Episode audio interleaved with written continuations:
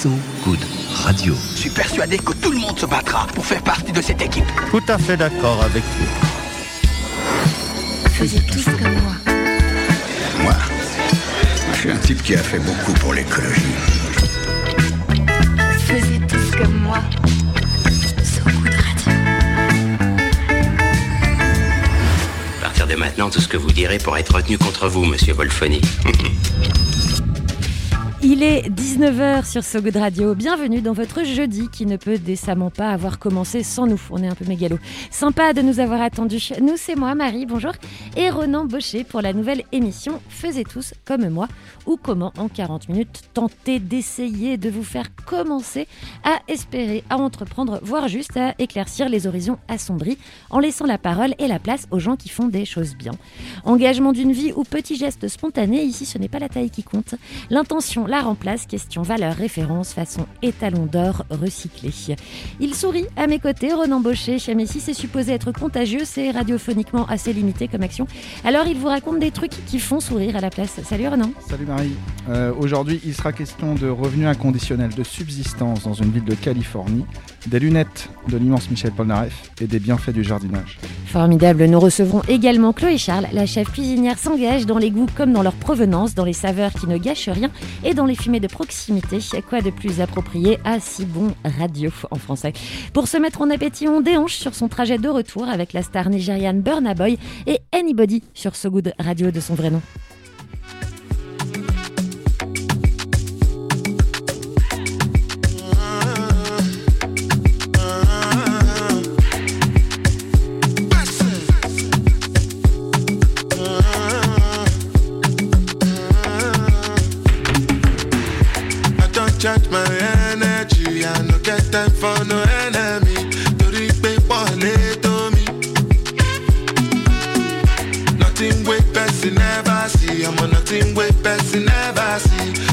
serious, if I she Money soon expected Take our body and jump I take her to the best.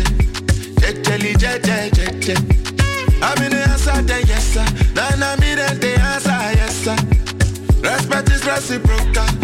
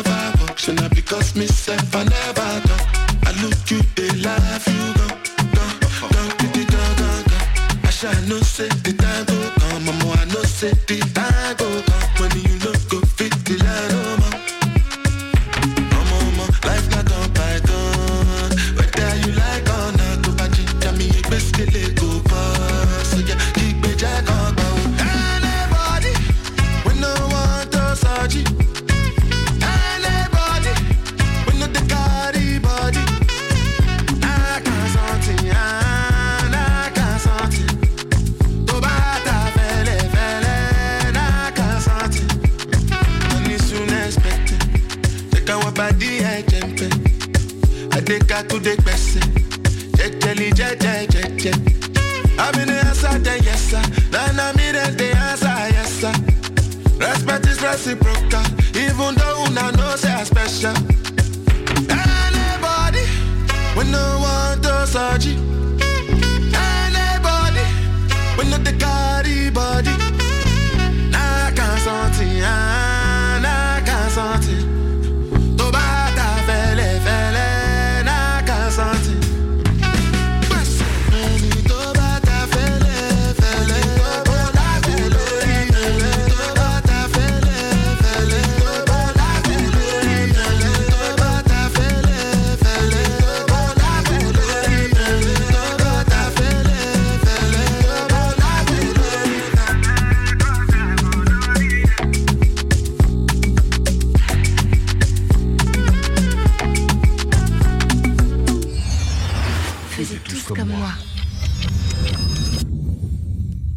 Sur So Good Radio à l'heure où les portes se referment. Il faut ouvrir des fenêtres sur les mondes possibles ou pour citer le grand poète, il n'y avait pas de porte ouverte alors j'ai pété un carreau.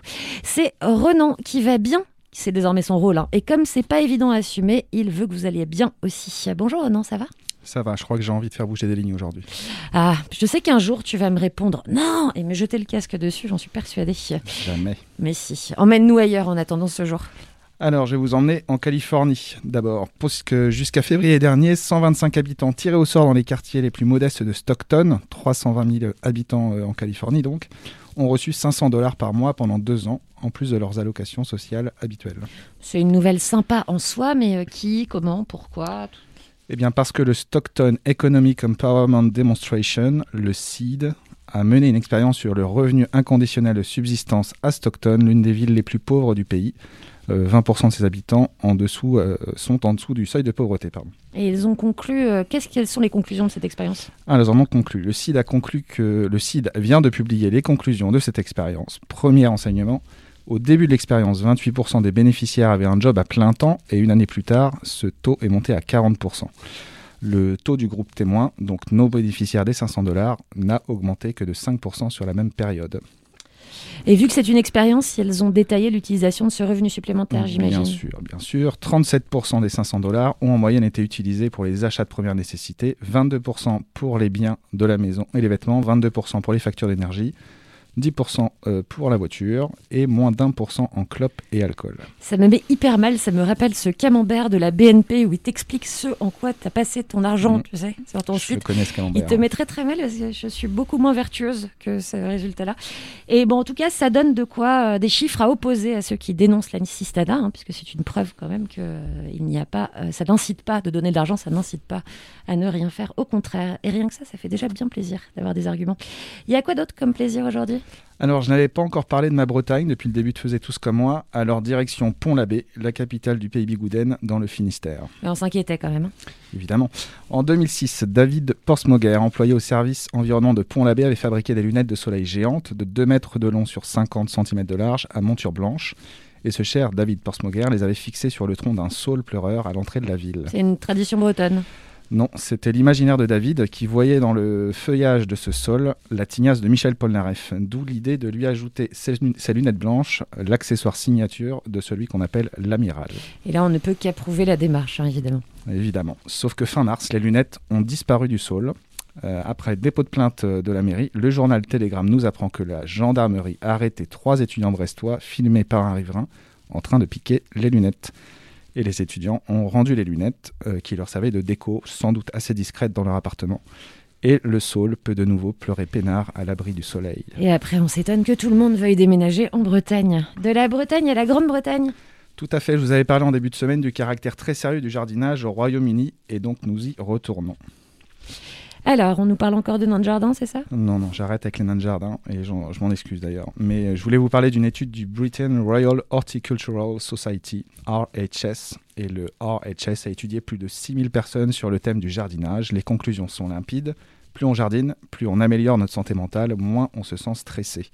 Et ça reste une activité physique aussi, le jardinage. Pour info, une étude de, de l'université d'Harvard avait révélé qu'on brûlait autant de calories en 30 minutes de jardinage que lors d'une partie de loisirs, de badminton, de volet ou de yoga. On peut donc optimiser hein, avec un yoga bouture ou un volet taillage de haies. Oui, on peut. Euh, on va faire d'ailleurs un peu d'autopromo. Dans le magazine numéro 4 de So Good, actuellement disponible dans les kiosques, il y a une page d'ouverture pour tous les nullards en jardinage. Que vous ayez un rebord de fenêtre, un petit balcon ou un bout de jardin, une spécialiste vous expliquera comment être le roi du terreau. Et il paraît que l'autopromo aussi fait brûler autant de calories qu'un jogging de 20 minutes. Merci à Ronan. De rien. Tous comme moi. Quand c'est bon, c'est bien. Voilà comment l'expression évolue avec les codes et les usages de la gastronomie. La chef Chloé Charles, devant la caméra ou derrière les fourneaux, s'engage pour que le goût soit de bon goût et lutte notamment contre le gaspillage alimentaire. Elle est en studio avec nous juste après.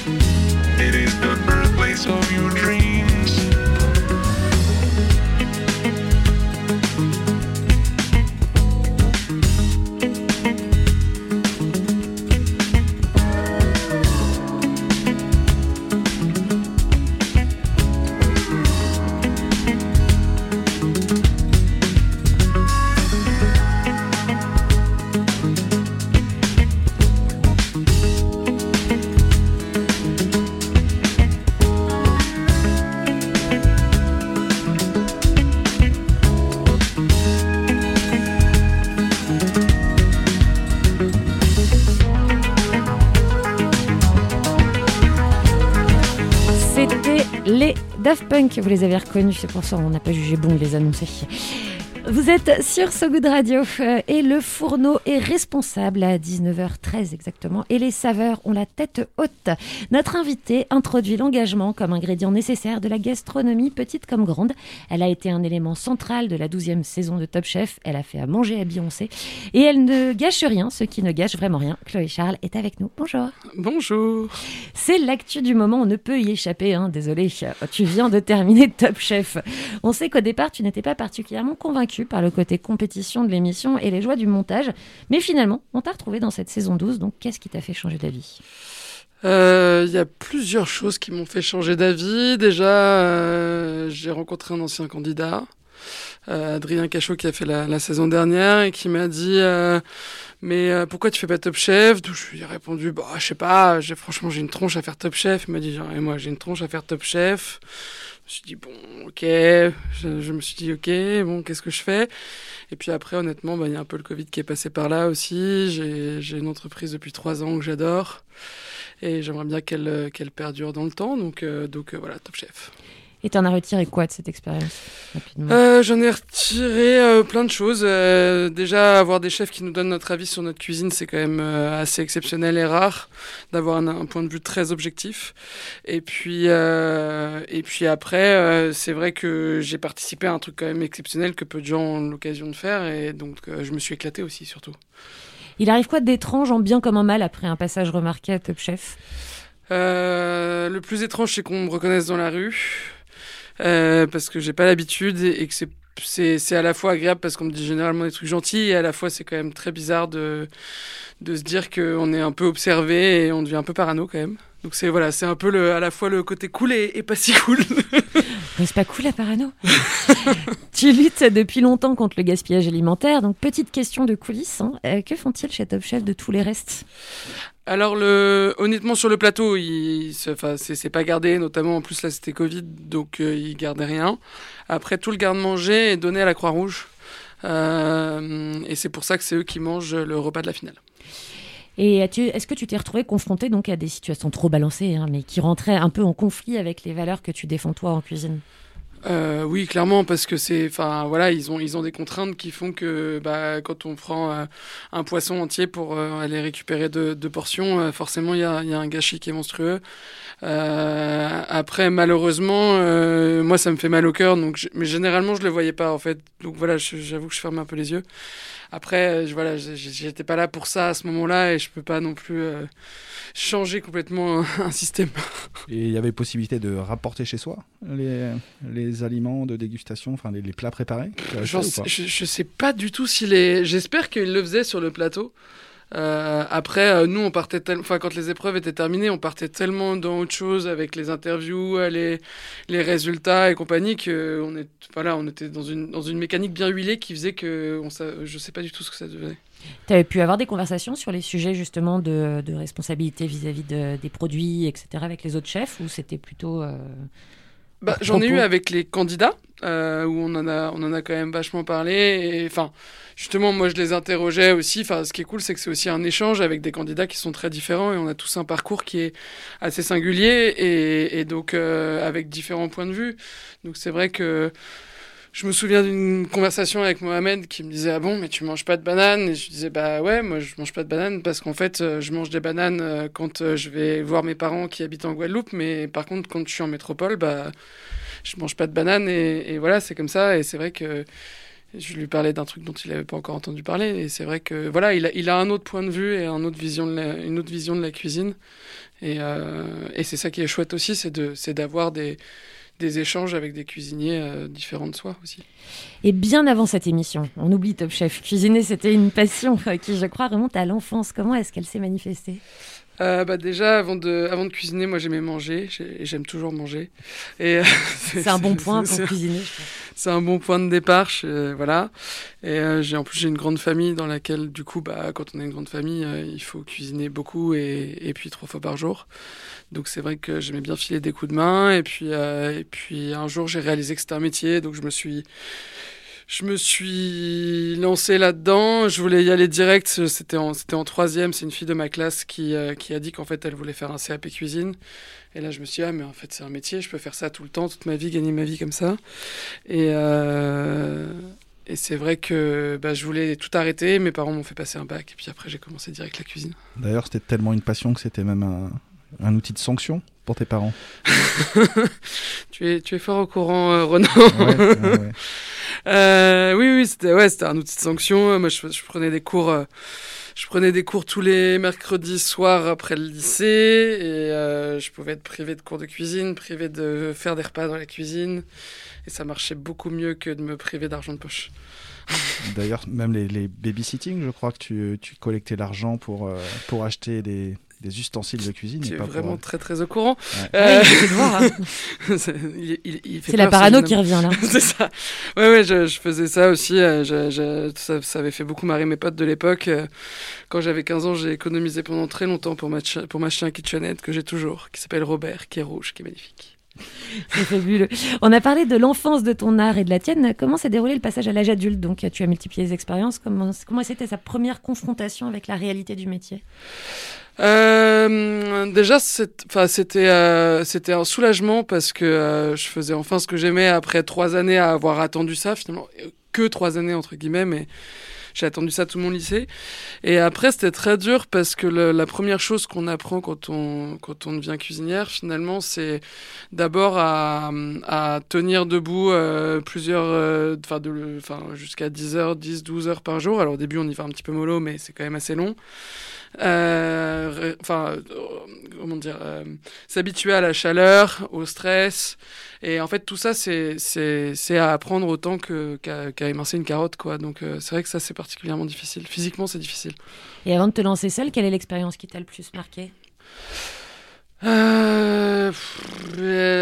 y en a une qui est arrivée très tôt, qui est mon expérience chez Pascal Barbeau, parce que euh, j'avais trois ans de cuisine et que j'avais un chef trois étoiles qui, qui m- me poussait à être ultra créative et qui me disait Ok, Chloé, euh, ils ont pris telle bouteille de vin, euh, qu'est-ce qu'on pourrait préparer en garniture? Donc là, j'étais ultra libre. Alors que j'avais juste trois ans de cuisine derrière moi et ça m'a permis de d'avoir confiance en moi aussi, je pense. Euh, j'ai aussi la chance d'être seconde à Septime et d'avoir la confiance de Bertrand Grébeau qui m'a aussi euh, qui aussi laissé m'exprimer euh, dans son restaurant.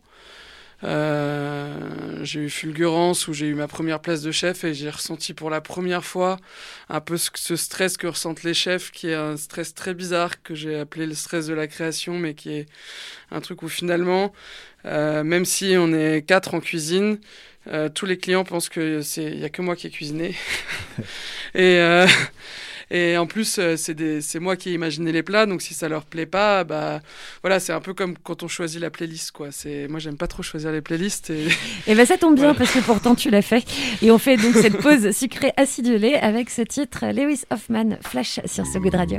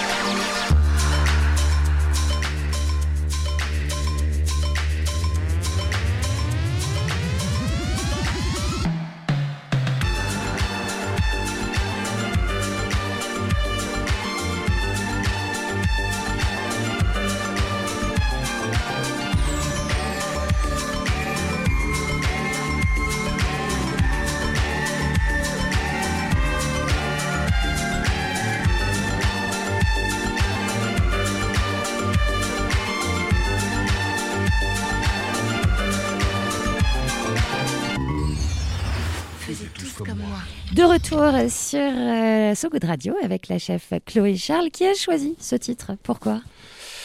Euh, bah, c'est le, le petit titre feel good du matin pour commencer à bien se réveiller, à bien cuisiner, à genre passer un bon dimanche. Je sais pas, j'aime bien. Alors, tu nous as parlé de tes expériences. Qu'est-ce que tu appelles bien cuisiner aujourd'hui? Est-ce que c'est la même chose que bien cuisiner hier? Euh, c'est la même chose que bien cuisiner hier, et puis en ce moment on cuisine beaucoup, ce qui est, ce qui est une bonne chose, mais euh, ça commence à être un peu long de plus avoir de resto et d'aller manger à la cuisine de quelqu'un d'autre. Quand est-ce que tu as intégré à ta pratique les valeurs qui te sont aujourd'hui euh, totalement essentielles? Et Si on peut rappeler ces valeurs d'ailleurs. Ces, ces valeurs, elles sont assez. euh, alors déjà, ces valeurs, elles sont. J'ai rien inventé. C'est-à-dire que en vrai, c'est, c'est, je cuisine comme euh, comme nos arrière-grand-mères cuisinaient. On va revenir complètement aux bases. Euh, Rendre à mamie ce qui appartient à mamie. Exactement, c'est important. Donc c'est en gros euh, essayer de, de- d'avoir des produits qui viennent de, de, de pas trop loin, euh, de qualité, produits par des artisans et pas par des industriels, cuisiner soi-même, euh, et puis euh, avoir une cuisine qui, qui, qui, nous, qui nous garde en bonne santé aussi, on va dire. Euh, donc ça, c'est un peu la, cuisine de base. Et, euh, puis dans ces valeurs-là, bah, vu qu'on a choisi des ingrédients de qualité et compagnie, et bah, tant qu'à faire, c'est les utiliser à 100%, euh, faire des repas, faire plusieurs repas avec, avec un seul poulet rôti du dimanche, faire des, soupes avec les parures de légumes. Enfin voilà, on, on continue comme ça. Et en fait, moi, j'ai appris à cuisiner comme ça à l'épi du pain. Euh, donc c'est là où j'ai fait mon apprentissage. Euh, alors au départ, c'était pas pour des raisons écologiques, c'était pour des raisons économiques, parce qu'en plus cette cuisine-là, en réalité, elle est très économique. Parce que quand on réussit à faire trois repas avec un poulet rôti, bah, on a tout gagné. Et, euh, c'est vrai que derrière, bah, j'ai continué à cuisiner comme ça. Et puis voilà, c'était parti. Mais finalement, c'est le métier de cuisinière, de tout cuisiner et de savoir transformer les produits à 100% sans en oublier la moitié. Quoi. On a parfois tendance à, à penser que le- la haute gastronomie et son raffinement sont incompatibles avec euh, l'anti-gaspillage, notamment. Euh, comment comment fais-tu évoluer ces mentalités, en fait? Euh, ben déjà j'essaye de le faire de manière ludique. Euh, c'est-à-dire que moi je- j'ai pas envie de donner des leçons j'ai pas envie de j'ai pas envie de saouler les gens avec ça. Et je pense qu'en plus c'est le meilleur moyen de finalement de, de, de les dégoûter d'une certaine manière c'est-à-dire que quelqu'un qui est omnivore euh, si on veut qu'il mange moins de viande euh, c'est pas en lui disant qu'il est nul de manger des cadavres et que c'est un scandale parce qu'il y a des lapins qui crèvent dans des, dans des conditions horribles. C'est pas comme ça qu'il va arrêter de manger de la viande en réalité. Euh, c'est justement en lui montrant que si on fait une super salade de tomates de ouf avec euh, des croutons de pain dorés à l'huile d'olive et à l'ail, euh, en fait, il va se régaler et puis il va même pas s'apercevoir qu'il a pas mangé de viande. Et du coup, il va se dire bon bah ok, bah, est-ce que c'est finalement si nécessaire que ça de d'avoir sans arrêt euh, à chaque repas un énorme morceau de viande dans mon assiette? Et, et de cette manière-là, je pense qu'on fait passer des messages un petit peu plus doucement et plus plus Donc agréablement. par la saveur en fait, par le plaisir plutôt, Ouais, que, par la... plutôt que par la culpabilisation. C'est ça. Et par contre, ça m'empêchera pas aussi qu'on mange une super bonne côte de bœuf ensemble parce que j'adore ça. Mais ça va être, euh, voilà, elle va être choisie, ça va être à un moment, il va pas y en avoir euh, des quantités astronomiques et compagnie. Est-ce que justement l'anti-gaspillage, donc le fait d'utiliser tout, tout d'un produit euh, de qualité, est-ce que ça t'a fait justement découvrir de nouvelles saveurs, de nouveaux plats? Est-ce que tu aurais un exemple? C'est vrai que ça, hum, en fait, ça pousse à la créativité parce que finalement, quand, quand on cuisine euh, tous les jours euh, pendant, euh, moi là, ça fait, ça fait 16 ans que je cuisine. Euh, au bout d'un moment, on a quand même fait un petit peu le tour des fruits, des légumes, de la viande et du poisson qui existent, euh, des produits laitiers. Et, euh, et du coup, ça ouvre un champ des possibles qui est assez dingue. J'avais fait des trucs cool, notamment en utilisant l'eau de de saumure de feta ou de mozzarella et en faisant des pâtes à frire avec. Et en fait, ça prend des ça prend des goûts de de, de, fromage assez dingues. Et J'avais fait frire des feuilles de céleri dans, dans une pâte à frire à l'eau de feta et ça faisait un peu comme des chips au fromage. euh, C'était hyper cool. D'accord. On a envie Alors. Oui, c'est un peu. On a un peu faim là tout d'un coup, il est là. Euh, donc, sans parler de haute gastronomie, comment est-ce qu'on intègre les valeurs que tu défends dans nos cuisines non équipées de 3 mètres carrés? En gros, est-ce que le, euh, le responsable et l'anti-gaspi, est-ce que c'est possible pour caricaturer au micro-ondes quoi? Bah déjà, euh, si honnêtement, euh, si euh, tout le monde en arrive à, se poser la question de comment réutiliser la saumure de la feta ou les radicelles de radis, c'est que moi, moi, quand tout le monde en sera là, je serai hyper contente, quoi. Donc déjà, à la maison, ça va être commencer par consommer tout ce qu'on a acheté, manger tous ces restes et pour éviter de manger, enfin pour éviter de manger les restes. En fait, et surtout essayer de faire des repas où finalement il n'y a pas de reste. Euh, et déjà commencer par là, c'est déjà commencer un- une bonne guerre contre l'anti-gaspi. Et puis si, si euh, après on passe à l'étape d'après qui est euh, cuisiner les fans de radis, des, acheter des bons légumes et arrêter de les éplucher. Voilà, il y a, plein d'étapes, mais quand vous en serez à l'autre feta, moi je serais trop contente. Réutiliser l'os de la côte de bœuf, peut-être. Réutiliser l'os de la côte de bœuf, mais ça c'est une évidence. Ça fait des bou- les, les, les bouillons de d'os fumés au barbecue, c'est ouf. Très fin. Sans, sans mauvais jeu de mots, tu prends le problème à la racine d'ailleurs, hein, puisque tu inities les enfants à la connaissance des produits aux façons de les cuisiner, il me semble. Absolument, avec l'école comestible euh, dans laquelle je suis engagé depuis le début. euh, c'est Camille Labro euh, qui, a, qui a monté ça. Euh, sur, euh, en fait, euh, l'idée c'est de dire que effectivement notre société va vite et on, on, on sait quand même de moins en moins cuisiner, notamment à cause de l'arrivée de l'industrialisation dans l'alimentaire, euh, qui est pas forcément, c'est une mauvaise chose et pas forcément une mauvaise chose non plus, mais c'est vrai que du coup, bah, si euh, les, adultes ne sont plus capables d'éduquer leurs enfants, eh ben il faut que l'école prenne le relais. Et, euh, et c'est vrai que si on veut changer le monde, bah, ça commence par, par éduquer au goût, parce que mine de rien, on mange trois fois par jour, donc euh, il faut savoir euh, ce qu'on mange, pourquoi, comment ça pousse. Euh, et derrière, ça donne vachement envie aux enfants de, de se mettre aux légumes. Et d'ailleurs, on arrive à leur faire manger des, trucs de dingue. Euh, Moi, j'ai des, des gamins qui me sont. J'avais. euh, j'ai- eu des cours où il y a 20 gamins qui me sautaient dessus pour manger de la betterave crue euh, à, à, 15h, quoi. C'est ouf. Comment, comment est-ce qu'on peut te goûter aujourd'hui avec euh, la situation sanitaire euh, qu'est-ce- Comment on fait pour goûter tes cuisines Alors euh, c'est pas évident euh, parce que moi je fais des je fais beaucoup de enfin je fais des repas à domicile, j'organise des événements euh, mais c'est à partir de 12 personnes donc en ce moment c'est un petit peu c'est un petit peu calme. Euh, Il y a des chouettes projets qui arrivent pour la réouverture des restaurants. Euh, faut suivre mon compte Instagram mais ça va arriver très vite. Voilà. Et ton compte Instagram, c'est? Chloé Charles Cuisine. Tout simplement. On peut pas le demander très rapidement, très très rapidement, deux mots. C'était comment de cuisiner pour Beyoncé? Euh, c'était ouf, j'avoue que c'était une expérience de dingue. Euh, c'était il y a longtemps, c'était euh, c'était à Septime et en fait on savait, elle avait pas du tout réservé, elle arrivée un peu sur le pouce pour rejoindre rejoindre quelqu'un et, et c'est Queen Bee quoi. Donc Queen Bee, bah elle est quand même méga impressionnante. Et d'ailleurs, on en profite pour s'offrir un Beyoncé de la brigade de cuisine à la formation sur So Good Radio. Merci Chloé Charles. Merci. Y'all haters corny with that Illuminati mess. Paparazzi catch my fly and my cocky fresh. I'm so reckless when I rock my Givenchy dress. I'm so possessive, so I rock his rock necklaces. My daddy Alabama, mama Louisiana. You mix that Negro with that Creole, make a Texas Bama. I like my baby hair with baby afro.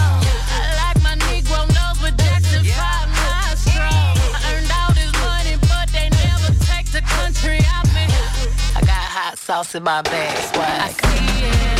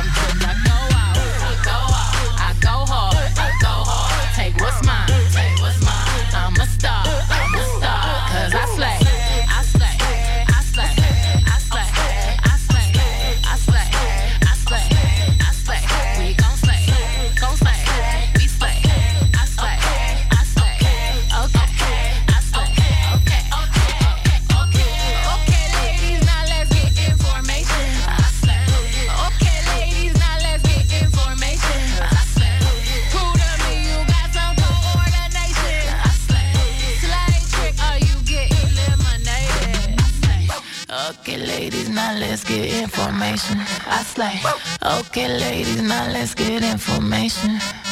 You know you that bitch when you cause all this conversation. Always stay gracious, best revenge is your paper. Et oui. Pardon, j'ai coupé la parole au jingle. Et oui, faisais tous comme moi, ça se termine. Il fallait bien. On se laisse en musique et sur la promesse de se retrouver lundi. Je sais, c'est long, mais n'hésitez pas, trompez-nous allègrement en écoutant d'autres gens sur So Good Radio ou avec le magazine So Good numéro 4 en kiosque. Enfin voilà, trompez-nous tant que ça reste en famille, quoi. C'est un peu bizarre cette phrase, mais vous avez compris parce que vous êtes formidables. Il se passe quoi demain et ce week-end sur So Good euh, Radio, Renan? Alors euh, demain, il se passera à la même heure l'émission Human After All, la première, où deux responsables, dire, directeurs communication ou RSE Chef. de, de grandes entreprises euh, vont passer sur le grill des questions de Franck Hanez et Loïc Vikel. Et ce week-end sur Sogo Radio, vous pourrez euh, réécouter toutes les émissions de Faisez tous comme moi, par exemple, Ouais. qui sont en réécoute, enfin podcastable. Et, euh, et puis vous pouvez écouter de la musique, et puis vous pouvez profiter de votre week-end, vous pouvez vous faire plaisir. C'est ça. Alors sur une note un tout petit peu plus triste, hein, mais c'est aujourd'hui, c'est d'actu. euh, Ce week-end, vous pouvez aller vous intéresser aux travaux passionnants et engagés de Marcus Dick. C'est un biologiste qui a consacré euh, toutes ses recherches sur le terrain aux ours polaires. Il est devenu un des plus grands spécialistes de la question. Il est malheureusement décédé dans l'exercice de son engagement et de sa passion aujourd'hui. C'était dans un accident d'hélicoptère au Nunavut, au nord du Canada. On salue donc sa mémoire, sa perspective unique et son combat en regardant par exemple son intervention enlevée, hein, parce qu'il n'avait pas la langue dans sa poche, lors d'un colloque sur les ours polaires en 2012. C'est disponible comme ça sur YouTube gratuitement. Nous, on se retrouve lundi à 19h avec un invité qui remplit le frigo des autres, et ça c'est sympa, notamment des étudiants et surtout eux. Babacar Sall sera à nos côtés. On peut d'ores et déjà vous dire qu'il a besoin de vous et de vos bras à Paris, Marseille, Lyon et à Toulouse pour la première distribution de colis. Alors allez sur le hashtag On remplit le frigo. Au revoir, on se dit au revoir comme des camarades de régiment. C'est mon légionnaire de Gainsbourg qui nous Salut. accompagne à la porte. Salut Salut.